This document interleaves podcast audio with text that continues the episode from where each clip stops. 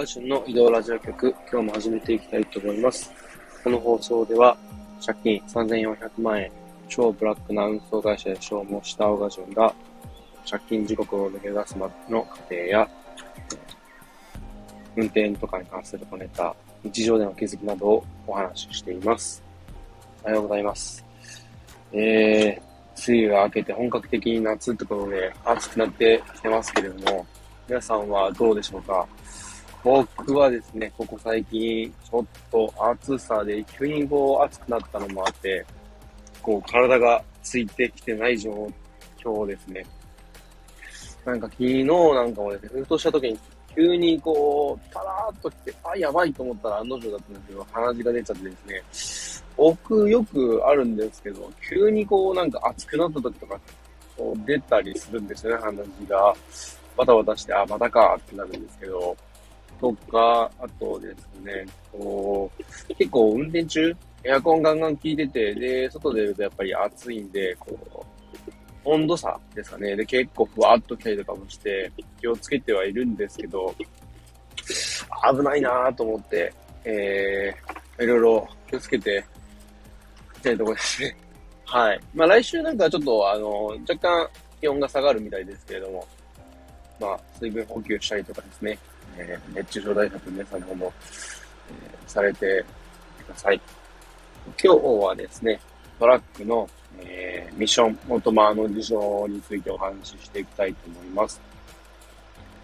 結構ですね、トラックといえばミッションっていうイメージ持たれてる方多いと思うんですけれども、最近のトラックですね、結構オートマが増えてきています。で、特に大型車とかっていうのは、本当ミッションばっかのイメージが強かったんですけど、まあ、僕自身とかそうですけど、僕の周りの人とかもそうですね。実際聞いてみると、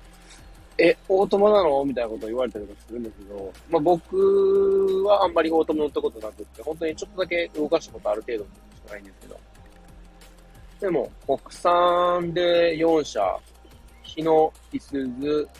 UD、三菱ふそう、それぞれですね、オートマ車出ています。特に三菱ふそうの大型トラックなんかはですね、ほとんどが、この、オートマばっかりですね。オプションか何かでミッション選べるみたいですけど、基本はオートマっていう風で、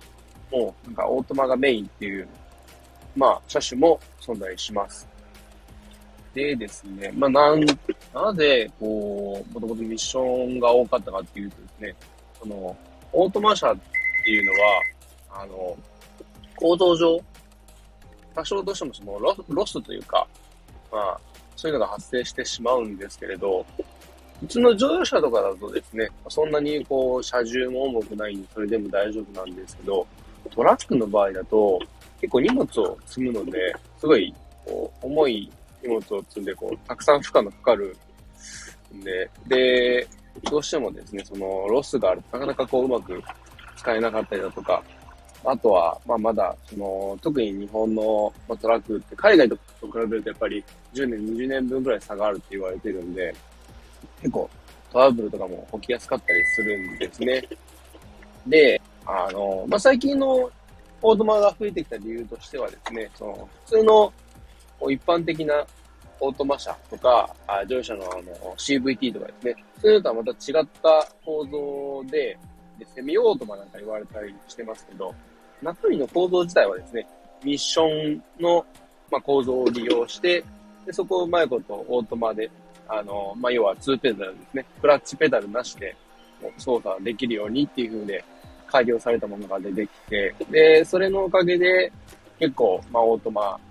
まあ、こうトラブルなく使えるようなオートマっていうのが増えてきたみたいですね。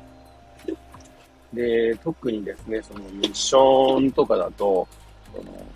やっぱり運転手としては、まあそれなりに負担は負担なんですね。その、なんて言ったらいいんですかね。えー、まあ渋滞なんかもそうですし、で、上り坂とかもそうなんですけど、結構ミッションだとですね、あ、なんかギアがうまいこと噛み合わなかったり、うまく走れなかったりっていうのもありますし、まあ足が疲れるっていうのも結構ありますね。高速道路とかで、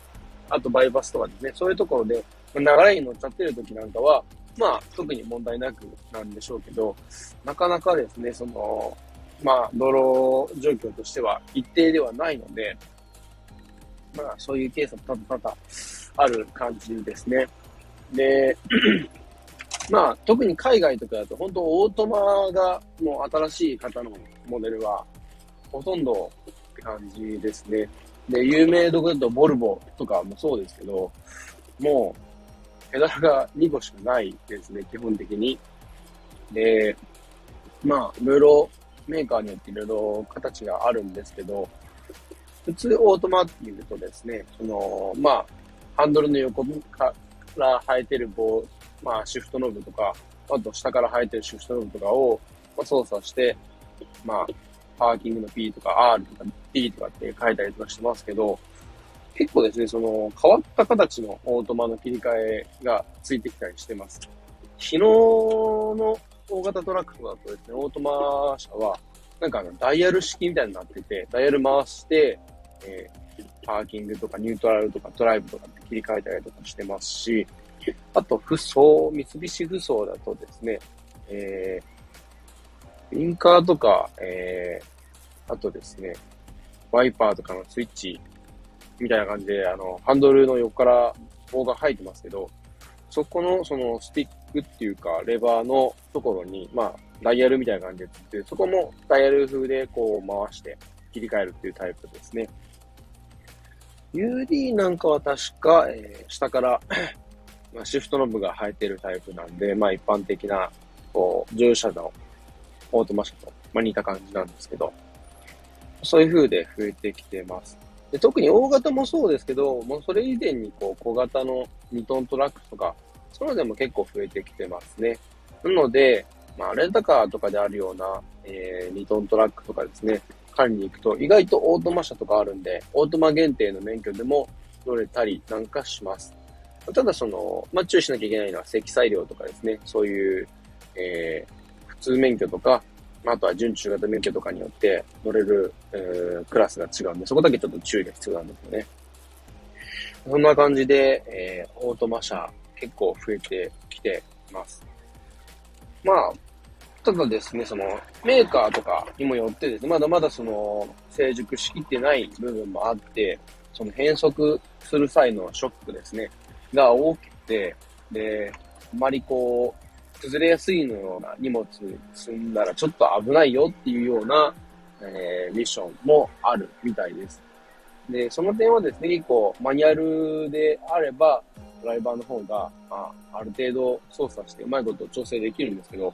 オートマの場合とですね、う自分のこう意図をしないタイミングで変速されるんで、そのタイミングでこうガクンとなってしまったりするとですね、やっぱどうしても荷物崩れたりとかっていう風で、まあ、最悪荷物の弁償とかっていうのも発生したりするんで、怖いところではあるんですけれど、まあでもどんどんどんどん進化していってるんで、そうですね、まあ、その、特に海外のトラックに関しては、本当すごい快適装備が自分充実してたりだとか、なんかもう本当に高級車みたいな内装してたりだとか、いろんな種類あるんで、で、その辺、どんどんどんどん国産のトラックもですね、取り入れて進化していったら、もっともっと、まあ、日本のトラックドライバーの環境なんかも良くなっていくんじゃないかなと思います。はい。そんなところで、えー、今日はですね、意外と増えてきてる、えー、トラックのオートマってことで、まあ、オートマミッション事情についてお話ししてきました。最後までお聞きいただきありがとうございました。えー、皆さん今日も熱中症に気をつけて、えー、ください。では、今日もご安全に。